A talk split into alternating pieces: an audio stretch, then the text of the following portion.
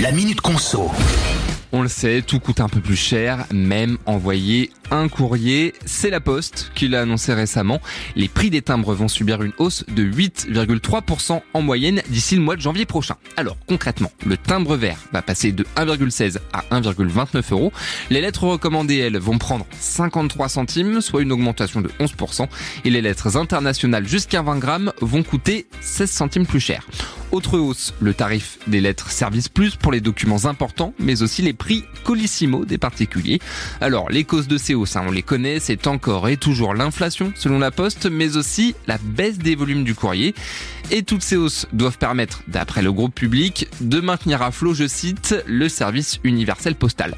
Dernier petit chiffre, pour finir, selon la Poste, chaque foyer français dépensera en moyenne cette année 33 euros en produits postaux contre 37 l'an dernier et les stats devraient rester stables l'année prochaine.